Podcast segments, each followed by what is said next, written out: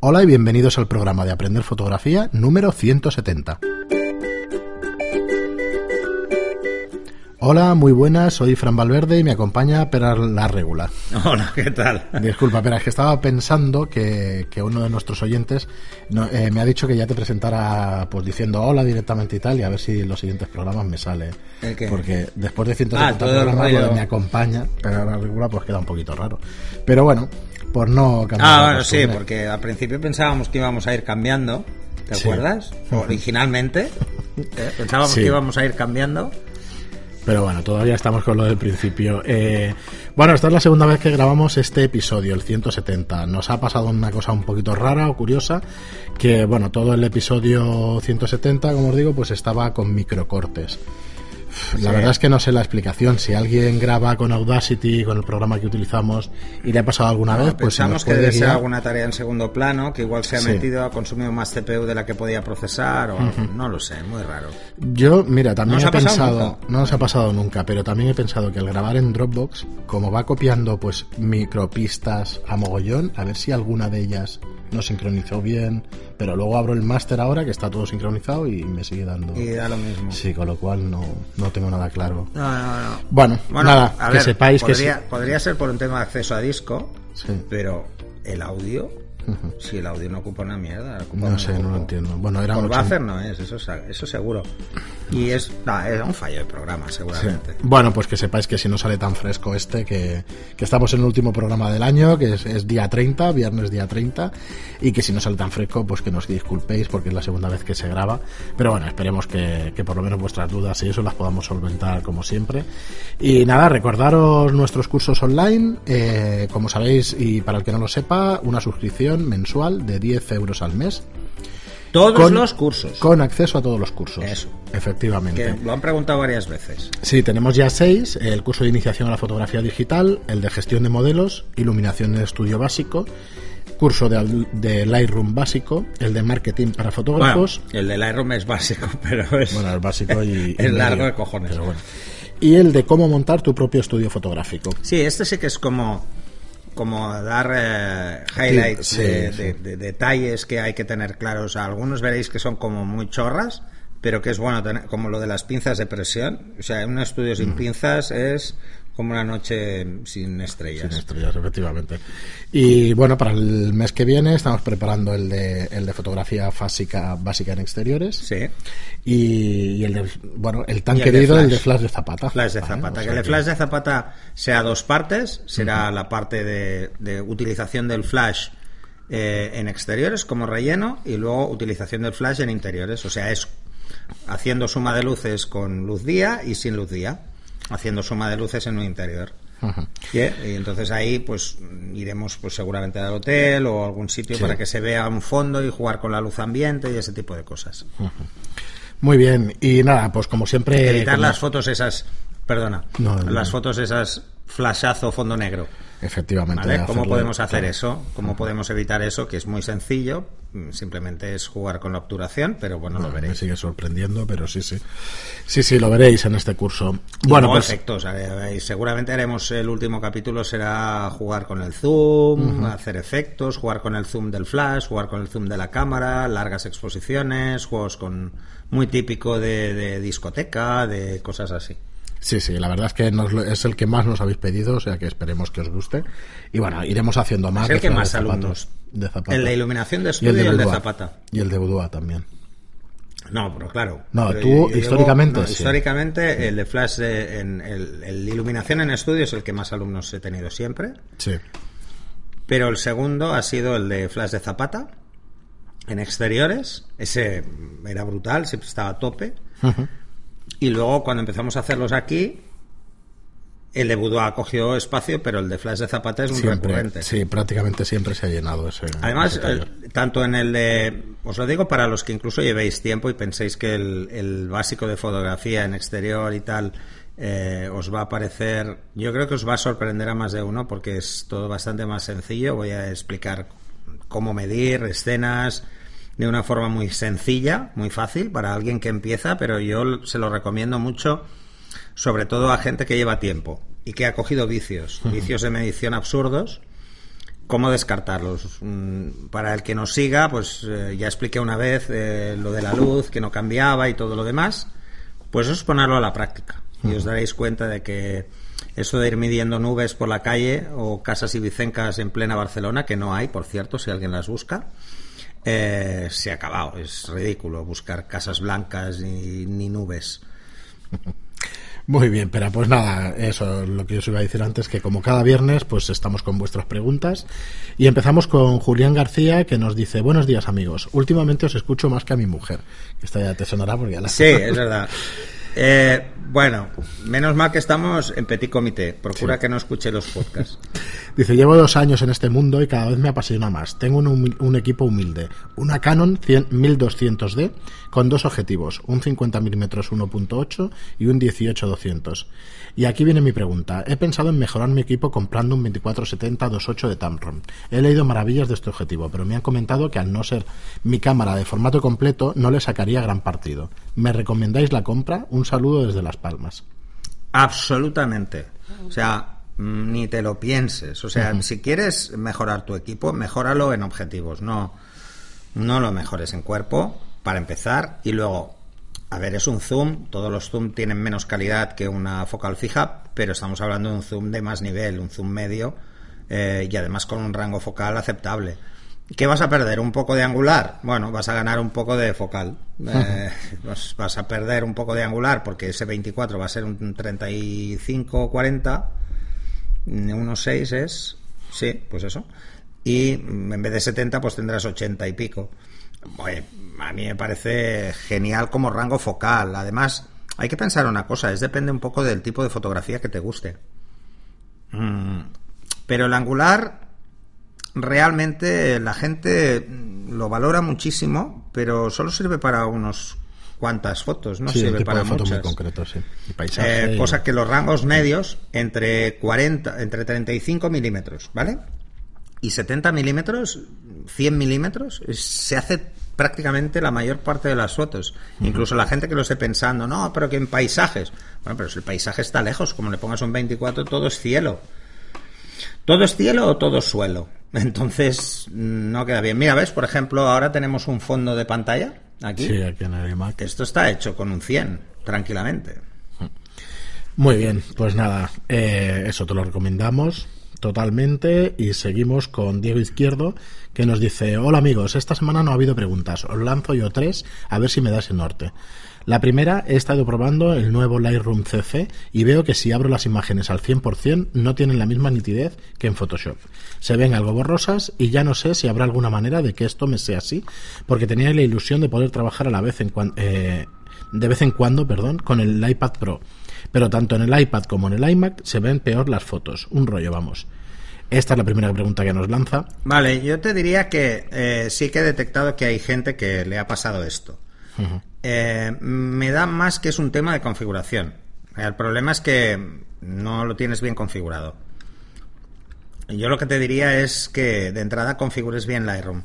Sobre todo hay una serie de parámetros que es bueno que los tengas muy claros, que es la caché. La caché del Camera Raw, amplíala. Por defecto son 2 gigas, pues métele entre 20 y 30 gigas y ya está. No sé si en este programa pusimos las configuraciones. En el anterior. En el anterior, pues mira en el anterior programa que tienes Sí. las configuraciones porque también vino una pregunta al respecto. E intenta cuadrar la configuración. Otra de las cosas por las que te puede pasar es porque tu procesador, tu, G- eh, tu GPU, no tu CPU, ¿eh? tu GPU no sea lo suficientemente ágil porque no esté utilizando, por ejemplo, OpenGL y eh, la nueva versión es más exigente en ese sentido. Eh, de todas formas, eh, os recordaré que, y esto es una crítica a Adobe, eh, Adobe CC 2018 está teniendo bastantes bugs. Bastantes. Lleva, Sí. mm, desde que salió, lleva como cinco actualizaciones. O sea, eh, yo no sé si esto lo hacen para cargarse al pirata, que podría ser. ¿Eh? El decir, vamos a sacar una versión de mierda que es la que piratea a todo el mundo y como luego el que lo tiene pirata no puede actualizar, pues está jodido. Pues igual no está mal tirado, ¿eh? Lo que dices. Es posible. No lo sé. Yo, mira, yo ya sé que parece un poco conspiranoico, pero no es una buena política sacar una versión con tantos fallos y tanto en Lightroom o en Photoshop ha habido fallos bastante heavies, bastante heavies. De todas formas, es lo que pasa en todas las primeras versiones de cada nueva versión. Eh, normalmente antes se decía mucho más que ahora. Ahora la gente actualiza la mínima, pero antes, mm, a ver, los que nos hemos dedicado al mundo de la tecnología, mm, esperábamos entre 3 y 6 meses siempre para actualizar una versión Sí, nueva. Ahora tanto del sistema operativo primera. como de producto, para buscar la estabilidad de producto. Porque ya sabes que en los, en las primeras semanas siempre salen los bugs más, más fuertes, ¿no? Más heavy y más difíciles de corregir. Entonces, si te esperas un poco, pues sueles tener una versión estable. Yo he estado haciendo pruebas y a mí no me pasa, pero no me pasa desde que salió la versión, o sea, no me ha pasado nunca. O es, o mi máquina va muy rápido, o, y es un tema precisamente optimiza, o es un tema de optimización asociado al rendimiento de la máquina, o es que la versión no se ha actualizado correctamente. Muy bien, nos sigue diciendo la segunda pregunta. ¿Habéis probado la app Astropad para convertir el iPad Pro en una tableta gráfica? Pues no, como te comentábamos, bueno, es que estuvimos grabando y, y me Tú la querías- todo. tú lo querías Lo quería probar. probar, pero no me ha dado tiempo estos días. Sí que me he acordado, pero no me ha dado tiempo a descargarla y a probarla, que además tengo el lápiz este de Apple y tal, y, y quiero probar a ver qué tal. Yo no la he probado ni lo probaré.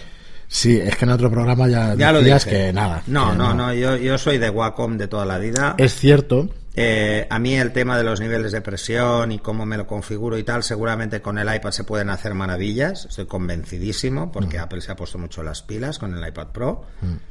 Pero mm, yo eso de dibujar sobre la imagen no estoy acostumbrado. sí, es lo que decías. Y es lo que y los retocadores están acostumbrados a a mirar una zona concreta de la pantalla cuando retocan. Es como un dibujante, ¿no? Un dibujante sí que mira el dibujo, pero un retocador está se ha acostumbrado tanto, es como pasar de ratón a tableta.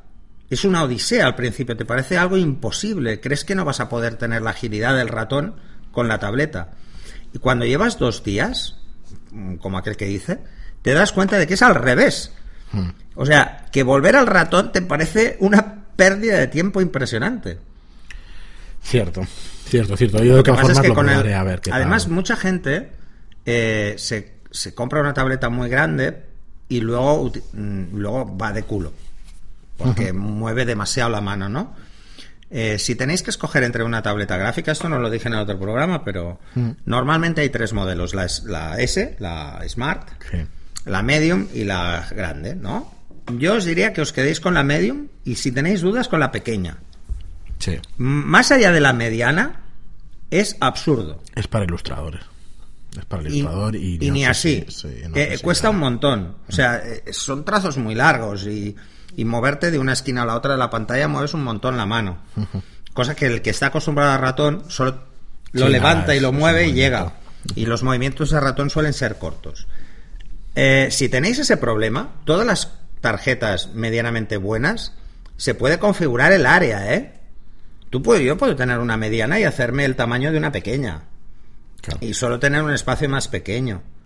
Eso es lo ideal. Ajustarla, comprarse una media y ajustarla al tamaño de uso real. Muy bien, pero la última pregunta que nos lanza es si se puede medir o cómo medir con exposímetro de mano un flash de zapata disparando en HSS. No se puede. Sí, esto. directamente. A ver, ¿por qué no se puede? Porque realmente el HSS lo que hace es disparar N destellos. Eh, el flash no sabe cuántos y no lo va a ver. No lo verá, verá como un máximo el primero. No puede ver la suma. Es eh, tenéis que pensar en cuenta que el, el flashímetro lo que hace es medir el destello y para. Entonces mide el primero y para. Eh, ¿Cómo podemos calcularlo? Bueno, pues por la frecuencia. Normalmente en HSS va a unos 50 hercios. Es un tema de ponerse a dividir. En ese caso, multiplicar, porque lo que vamos a hacer es una suma de luces de tantos destellos por tanta obturación que vayamos a tener. No, no, no lo puede medir. De todas formas, el HSS como sistema de flash eh, ha solucionado muchos problemas a los fotógrafos aficionados cuando tienen que subir la obturación, pero es algo que los profesionales no solemos usar. Yo no lo he usado nunca, o sea, lo he usado alguna vez por jugar, pero, pero no suele tener mucho sentido para hacer strobis, no tiene ningún sentido. Porque además necesita estar sincronizado con la cámara, ¿eh? O sea, el HSS debe estar conectado a cámara, o sea, no suelen servir. O sea, sí que hay los Pocket Wizard que aceptan HSS, pero bueno, son lo ideal es que esté en, en flash montado. Muy bien, Diego. Pues nada, muchísimas gracias por tu pregunta y seguimos con Pablo Sisfondes que nos dice buenas noches, saludos desde Costa Rica. Soy un fiel seguidor de sus podcasts. Los disfruto y aprendo mucho con ellos. Bueno, en su caso siempre va a ser buenas noches. Sí, si ¿no? está en Costa Rica. No, no, claro, por la diferencia Sí, la horaria. diferencia Nosotros, horaria. aunque salgamos aquí a las 7 A de la mañana, el sol las 11 de la noche, o sea, mínimo. Dice, los disfruto y aprendo mucho con ellos. Suelo escucharlos en mi auto y por la noche poco antes de ir a dormir. Como aficionado a la fotografía de la naturaleza, trato de mejorar constantemente sobre la base del estudio y autocrítica constante. O sea, en Costa Rica y hace fotos de naturaleza. O sea, ¿tú qué quieres? ¿Darnos más paraíso, envidia sí, o qué? sí. En un paraíso, pero vamos, es estupendo. Brutal. Costa Rica es brutal para hacer fotografía de naturaleza. Y acaba diciendo, sus programas son una guía pedagógica admirable. Pues muchísimas gracias, Gracias. Pablo. Agradecemos mucho tu mensaje y, y- y como Y decías nada, tú en el otro, nos declaramos fieles seguidores de Costa Rica. Exacto, claramente. absolutamente. Además, yo he estado bastante y siempre me ha gustado sí. mucho. Eh, seguimos con Gabriel Restrepo, que nos dice muy bien- buena explicación sobre el enfoque. He asistido a cursos y talleres, además de escuchar varios podcasts, y nunca me hablaron tan claro. ¿Cuántas fotos irrepetibles me quedaron mal enfocadas? Pero eso Uy, es porque no has venido a un taller mío, porque soy obsesivo con el tema del enfoque. Sí, sí, aquí Es lo- obsesión. Aquí, a- aquí vienes a hacer uno de, yo qué sé, de, de cual, de boudoir. Que se se- habla- y también se habla de Y enfoque. también hablo de enfoque, o sea, lo mío es obsesión. Muy bien. Eh, pues gra- nada, gracias Gabriel y, y eso, vente a algún taller o apunta, que creo que estás apuntado en los talleres online, con lo cual... Bueno, una de las cosas que veremos en el de fotografía eh, práctica es enfocar. Y seguimos con Lea Giles, que nos dice muy útil este audio. Yo me rayo mucho cuando tengo una foto mal enfocada y lo peor que es y lo peor es que esto me ocurre frecuentemente. Para el día 22 cojo unas vacaciones, así que tengo la intención de suscribirme a los tutoriales, a ver si doy un pasito más como fotógrafo amateur. Como siempre, gracias por hacerme muy entretenido los viajes en coches hacia el curro. Bueno, es, eh, gracias a ti, en primer lugar, y luego por escucharnos. Y luego el tema del enfoque es así. Eh, Muchísima gente tiene fotos fantásticas con un enfoque pésimo. Y es una, es un, la verdad es que hablando claro y en plata es una putada llegar a casa y ver que la foto no tiene foco. O sea, eh, esto le pasa a mucha gente.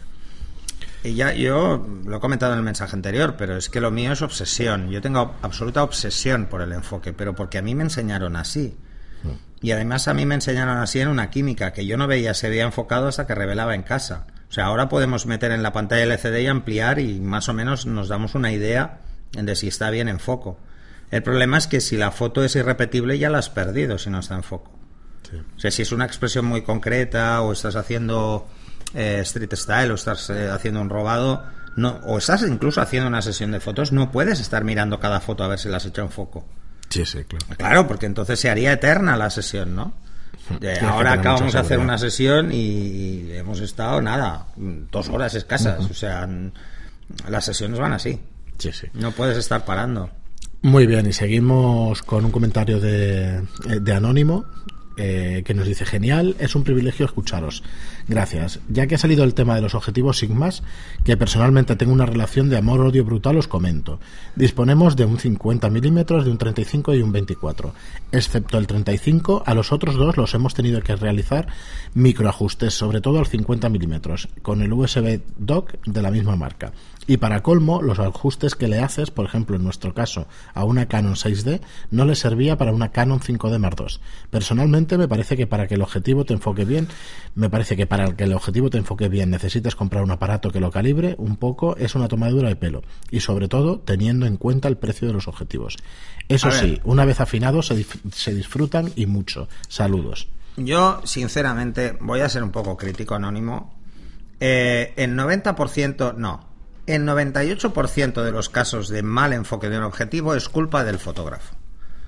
Que un objetivo se descalibre si no ha recibido un golpe es extremadamente difícil. Yo nunca he tenido que hacer un microajuste en ningún objetivo. Nunca. Una vez en uno- un 50-1.4 y es porque se me cayó al suelo. O sea, mm, y lo hice un momento, pero lo llevé al servicio técnico porque estaba descuadrado. O sea, si ya me dices que en dos cámaras el ajuste es difiere, puede pasar o que tu cámara se ha descalibrado, que podría pasar, aunque es muy raro, que le has cambiado la pantalla de enfoque por una que no cuadra, mm, miraros las especificaciones de las pantallas de enfoque de las cámaras porque hay algunas que dice que afecta al enfoque Sí. porque se llama pantalla de enfoque por algo. Sí, sí, sí. ¿eh? Y entonces las que son mate, láser y tal, pues pueden afectar y las que son cuadrículas y tal no. Tenerlo en cuenta eso. Y luego, eh, un pequeño detalle, casi siempre el problema de foco es que no nos hemos leído el manual. Por ejemplo, tienes una 5D, página 77-78. Y no lo tengo delante, pero Fran ya sabe que me lo sé de memoria. Ya, yo me río, ¿eh? aunque no. Es, aunque no es suene. el AF, ¿vale? Miraros las características del punto AF escogido. Las pruebas deben hacerse con el punto de enfoque central, nunca con los laterales, nunca jamás, porque no tienen precisión en estas cámaras. En ninguna, y en la 6D menos. Entonces, eh, en la 5D tampoco, tampoco. Hasta la 4 que la probé el otro día, por cierto, la 4 es la hostia, ¿eh? Estuve con un alumno, me Es la dejó la hostia, 4 y flipé en colores, cómo Sí, enfoca eso, es sí. rabioso de narices. Enfoca en un montón de una puntos de una forma rabiosa. Eh, pero es normal, esto tiene que evolucionar, ¿no? Ahora, pensar que tenéis puntos de enfoque, que si el objetivo tiene una apertura 2.8 mayor, no va a enfocar. Es que no podrá. Entonces es errático. Una vez enfoca, otra no. Y eso muchas veces lo achacamos al objetivo y no es cierto. Es el punto de enfoque. Que es un punto de enfoque en cruz, pero no doble cruz. Y deberían ser doble cruz, que son los que se llaman alta precisión. Y esto, la mayoría de cámaras solo tienen el central o la línea central. Es por desviación básicamente óptica. No se puede hacer un cálculo eficiente. Entonces, las únicas cámaras que suelen tener ese cálculo eficiente son las series top de Nikon, de Canon, o sea, de cada marca, la top, la serie 1 de Canon, la D4, la D5, no sé por cuál van, de Nikon, estas sí que lo tienen. Pero pensar que hay un salto cuantitativo en cuanto a coste y cualitativo, evidentemente. Eh, estamos hablando de que una cámara de no de segunda fila, ¿eh? sino una cámara profesional media y eh, una cámara profesional alta. Una cámara profesional media sería una 5D, eh, que es una cámara profesional, pero una 1D es una gama superior. Esa gama superior, solo que miréis el precio, 3.000 euros, ¿dónde están la diferencia? Entre pagar 4.000 y pagar 7.000. ¿Dónde está la diferencia? Pues en estas cosas. Está en esto. Muy bien. Pues eh, seguimos con Dani Sánchez, que nos dice... Ay, y, y que no parezca una bronca, porque no lo es. Pero, No, no, no, sí. Pero hay que ser sí que muy mal conscientes del tema de que el enfoque eh, no solo es eh, un tema que hay que tener muy claro, sino que hay que tener muy claro cómo funciona mi cámara. Antes que nada, ¿eh? O sea, yo te diría que borraras las, las calibraciones, pusieras la cámara en un trípode y lo hicieras con el punto de enfoque central y verás si realmente hay un descuadre, es un problema de cámara. Si en una cámara descuadra y en la otra no, es un problema de cámara. Es probable. No, no, es así, porque los, los motores, o sea, lo que el motor de enfoque del objetivo es el mismo. Entonces, si el motor de enfoque es el mismo, Es que es muy lo que descuadra es la relación de enfoque de la cámara. Que puede ser cualquier cosa. Se ha movido ligeramente. El- el- la F lleva un pequeño espejo. eh, puede haberse desplazado, puede haber recibido un golpe, puede estar sucio. Pueden ser mil cosas que es muy raro, ¿eh? pero es extremadamente extraño. Pero los cuerpos de acero y carcasa plástica suelen ser más sensibles a impactos que los de magnesio. Ajá. Y seguimos con Dani Sánchez que nos dice, yo siempre que salgo a hacer fotos he intentado llevar el exposímetro al cero, pensando por Ah. lógica que era lo correcto.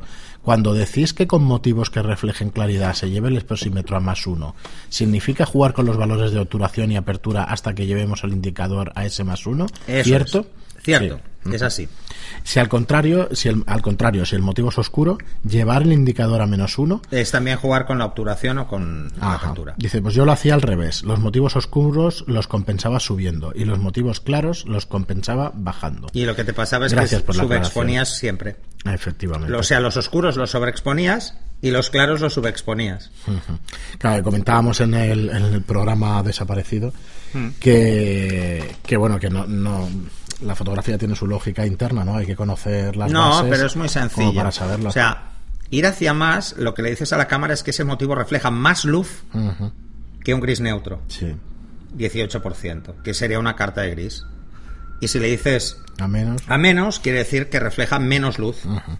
Efectivamente. O sea, esa es la lógica, no es otra. No le deis muchas vueltas, no tiene ningún sentido. Muy bien. Eh, pues nada, Dani, que te quede claro porque es así y, Es no, y sí. no tiene vuelta de hoja.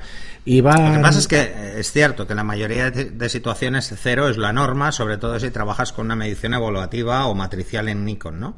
Evaluativa en Canon, matricial en Nikon son muy parecidas. En la mayoría de encuadres eh, son neutros, porque hay tantas cosas que brillan como oscuras. Muy bien, y la última pregunta que ya tenemos de este año 2017, que se acaba ya en un día, es de Iván Ibáñez, que nos dice, una vez más, quiero agradecer vuestros podcasts con los que me ayudáis a mí y a mucha otra gente, más de lo que imagináis. Nada, gracias, gracias a ti por escucharnos y, a- y al resto de gente.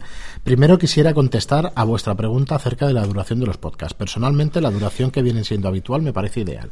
Por otro lado, me sumo a los ansiosos pacientes del curso de flash de mano. Mira lo que comentábamos Sí. antes. Recientemente me he suscrito a los cursos online. Pues gracias. Pues te va a gustar, yo creo que te va a gustar. Porque precisamente eh, veréis que en el curso de flash de mano vamos a hablar de, de- de cómo trabaja, por ejemplo, los sistemas ETTL y mm, sobre todo vamos a ver cómo gestionar el flash en manual y enseguida descartaréis el ETTL. O sea, yo tengo un, un amigo y de la infancia que es Mauro y tú lo Sí, conoces, sí, que además me ayuda en muchas sesiones y en talleres eh, que a la que descubrió el manual es que no lo pone ni cuando se lo digo. Le digo, oye, ponlo en automático y pasa ahora. Dice, no, no, es que no, ya Claro, no, no, no, no me cuadra. Ya es bueno, costumbre y no- Ya me he acostumbrado y me he acostumbrado. Entonces cuando te acostumbras te das cuenta de que de que es mucho más ágil, de que los fotógrafos se han pasado 40 años usando el flash en manual eh, Y se hacían fotos, ¿vale? Claro. Y es lo mismo que decíamos de de, eh, estamos ju- jugando con nuestra cámara en manual, ponemos la obturación, ponemos el diafragma, ponemos el ISO, todo en manual y luego le ponemos el flash en automático. Pues entonces Bueno. déjalo todo en automático y que dispare lo que quiera. ¿Sabes? O sea, no se aprenderá nunca así. Pues sigue Iván preguntándonos el tema de, de la temperatura de color en los flashes, en los fabricantes, la indicación de la temperatura de color. Ya me acuerdo. Os hago un resumen que es un poquito largo. Nos dice que tiene un Metz BL400 y en la información web dice que la temperatura de color del flash va de 5500 a 6000. Y una de las cosas que nos dice es cómo es que no es más. Eh, ¿Por qué no precisa la temperatura de color exacta al fabricante? Eh, muy sencillo. Eh, todos los flashes de gama media y gama baja suelen tener fluctuaciones en temperatura, en color y en potencia. Entonces, una ligera caída de potencia puede afectar a la temperatura y una ligera subida puede afectar. Y luego, además, que afectan la temperatura. El gas no es tan bueno y entonces eh, fluctúa. Es como un flash de zapata. Un flash de zapata fluctúa. Te da entre 5.000 y 5.500 de media pensar eso. O sea, al final los, los fabricantes de flash, una de las cosas con las que juegan para incrementar el precio eh, es precisamente en la estabilidad de la temperatura de color y la potencia. Así como mm, algunos fabricantes dan un margen entre un valor y otro, otros dan uno fijo. Por ejemplo, Profoto da 5.650 fijo. Quiere decir que no fluctúa. Eh, bueno, pues ahí es donde están las diferencias de precio. Igual que veíamos lo de los puntos de enfoque antes con las cámaras, pues con los flashes está en cuánto fluctúan, tanto en potencia como en temperatura de color. Muy bien, Pera, pues hasta aquí las preguntas de este año. Y nada, agradeceros, se acaba el año, agradeceros muchísimo. ¿No tenía otra parte esta pregunta? Eh, no, eh, bueno, Sí, espérate. es Eh, no es verdad que que es tuviera que ahora otra parte, es que él decía. eh, no, que se quería comprar otro. Ah, que sí. Se quería comprar un Godox SK300. Pues Sí, mejor cómpratelo de la misma marca. efectivamente. Sí, Esto porque que si no vas a tener... De todas formas, las fluctuaciones de temperatura hacia arriba, o sea, si en- cuando estamos entre 5.000 y 5.000 y 6.000, se nota muy poco, ¿eh? Sí, lo comentaste que se Es, es menos. muy poco lo que se notan. De 5.000 a 5.500 se nota muy poquito. Ten en cuenta que lo que le va a dar es, es un toque como más amarillento, básicamente. Muy bien, pues nada, como os decía, pues hasta aquí las preguntas de este año. Agradecer sobre todo, ya no sé si lo grabamos en otro programa, en el anterior, o lo grabamos en el programa Fantasma o qué, pero agradecer Claro, a pues que casi llevamos... un programa fantasma. Sí, siempre pasa a todos los podcasters, siempre lo había escuchado, que alguno se, ve- se- o se borra o le pasa algo, pues a nosotros fue en el anterior, aunque no lo, lo hayáis podido oír. Hombre, después de 170 no está mal, ¿eh? Sí, espero que este salga bien y no haya microcortes ni nada. Si no, pues cambiaré de ordenador directamente para grabar, porque será un tema de disco duro que no que me asusta bastante, que sea eso. Porque espero que no. Bueno, no sé. Bueno, lo el otro día un ratito. tenías como 50 Yo creo que era pestañas en el navegador. Ya, ¿eh? pero no era la primera vez. ¿sabes? No, ya, ya lo sé. así. Pero bueno, al final No, no. el ordenador se queja. Yo, oye, que solo ser responsable y no voy a hacerlo más, ya os lo digo, que no, no voy a grabar con 20 pestañas porque, ostras, ayer cuando me lo No, dijeron... no, 20 no, mm, tenías como 40. Yo Igual sé, es que es muy bruto. Pues nada, como iba diciendo, tiene sus límites. aquí corto la espera, que no me interesa lo que dice. A ver. Eh, bueno, deciros que estamos muy agradecidos porque es que estamos a punto de llegar, si no hemos llegado ya, al millón de descargas de los programas. Ya estamos ahí, estamos ahí. O sea que es una barbaridad. Esos son 6.000 descargas por programa que creo que contamos el otro día. Y agradeceros muchísimo, muchísimo a todos el, el estar escuchándonos durante un año y medio ya, o un poquito más de un año y medio. Y bueno, y que nuestra intención para el año que viene es seguir. Eh, creo que fue en este programa Fantasma, como os digo, que, que ha desaparecido, que, que decíamos o resumíamos un poco nuestras intenciones para el año que viene, que seremos muy breves, pero será el seguir con los cursos online, el compromiso de uno o dos talleres mensuales lo queremos mantener durante mucho tiempo. Uno, sí, y luego tener también un taller. Y luego tener un taller presencial. mensual que sea presencial, ¿vale? Que los lanzaremos pues la primera, segunda semana de Y enero. además la idea que tenemos es cambiar eh, las Sí, temáticas. cambiar un poco todo. temática, a ver si así os animáis.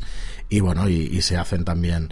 Aunque ya os digo que bueno, lo principal va a seguir siendo el tema online, porque así llegamos pues a bastante más gente que con los presenciales, que por desgracia pues son aquí en Barcelona y no podéis acceder. No, de- además lo de los, fuera. sábados ya mucha gente nos lo ha dicho que, que Sí. les va al revés, del fin de, se- de semana, hay gente que puede mejor entre semana, gente que puede el fin de semana, entonces Es que- se disgrega mucho el, el- Claro, es complicado, pero bueno, yo creo que un, un taller al mes sí que será interesante para vosotros y, y bueno, y que Bueno, más fácil está. planificarse un sábado en todo un mes que no...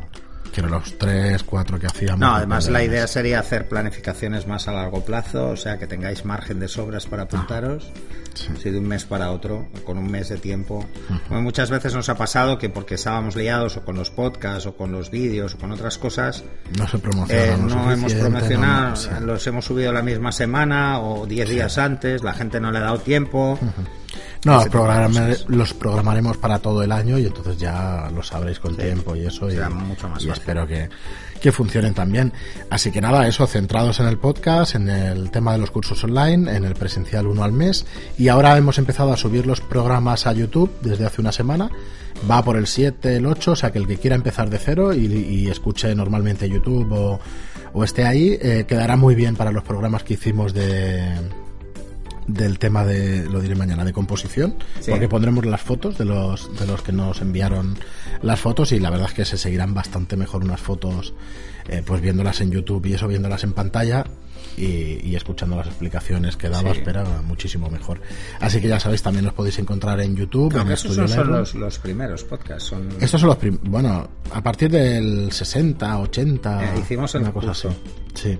Hicimos primero el de iluminación y luego igual estamos ya en los 80 programas, una cosa así. O más, ¿eh? pero bueno. Irán saliendo y como irá saliendo uno cada uno, enseguida en 6, Ah. Sí, cada 8 día meses sale uno. sí. nos cogeremos enseguida eh, eh, al ritmo que vamos habitual. Pero tenemos contenido para un año para YouTube, o sea que irá saliendo también ahí. El que sea más fácil. Bueno, un año hasta que nos pillemos. Por Entonces eso. serán cada dos a la Sí, semana. dos a la semana como ahora o, o quién sabe, ¿no? Sí, No, nunca se sí. sabe. Sí, si podemos hacer más, pues ya se- Igual se nos va la pinza. Y... y hacemos bastantes más. Pues nada, lo dicho, eh, feliz entrada de año a todos. eh, nos Eso es. vemos el año que viene. El A ver qué miércoles. pedís a los reyes. A ver, em, fotográficamente hablando y el Bueno, resto no, también, da ¿eh? igual, da igual. Da igual. Muy bien, pues nada, muchísimas gracias por estar ahí. Acordaros de si os gusta el contenido, mm, ponernos cinco estrellas en iTunes, que nos ayuda muchísimo en la difusión, o un me gusta y un comentario en iVoox. Muchísimas gracias y hasta el año que viene. Hasta el año que viene.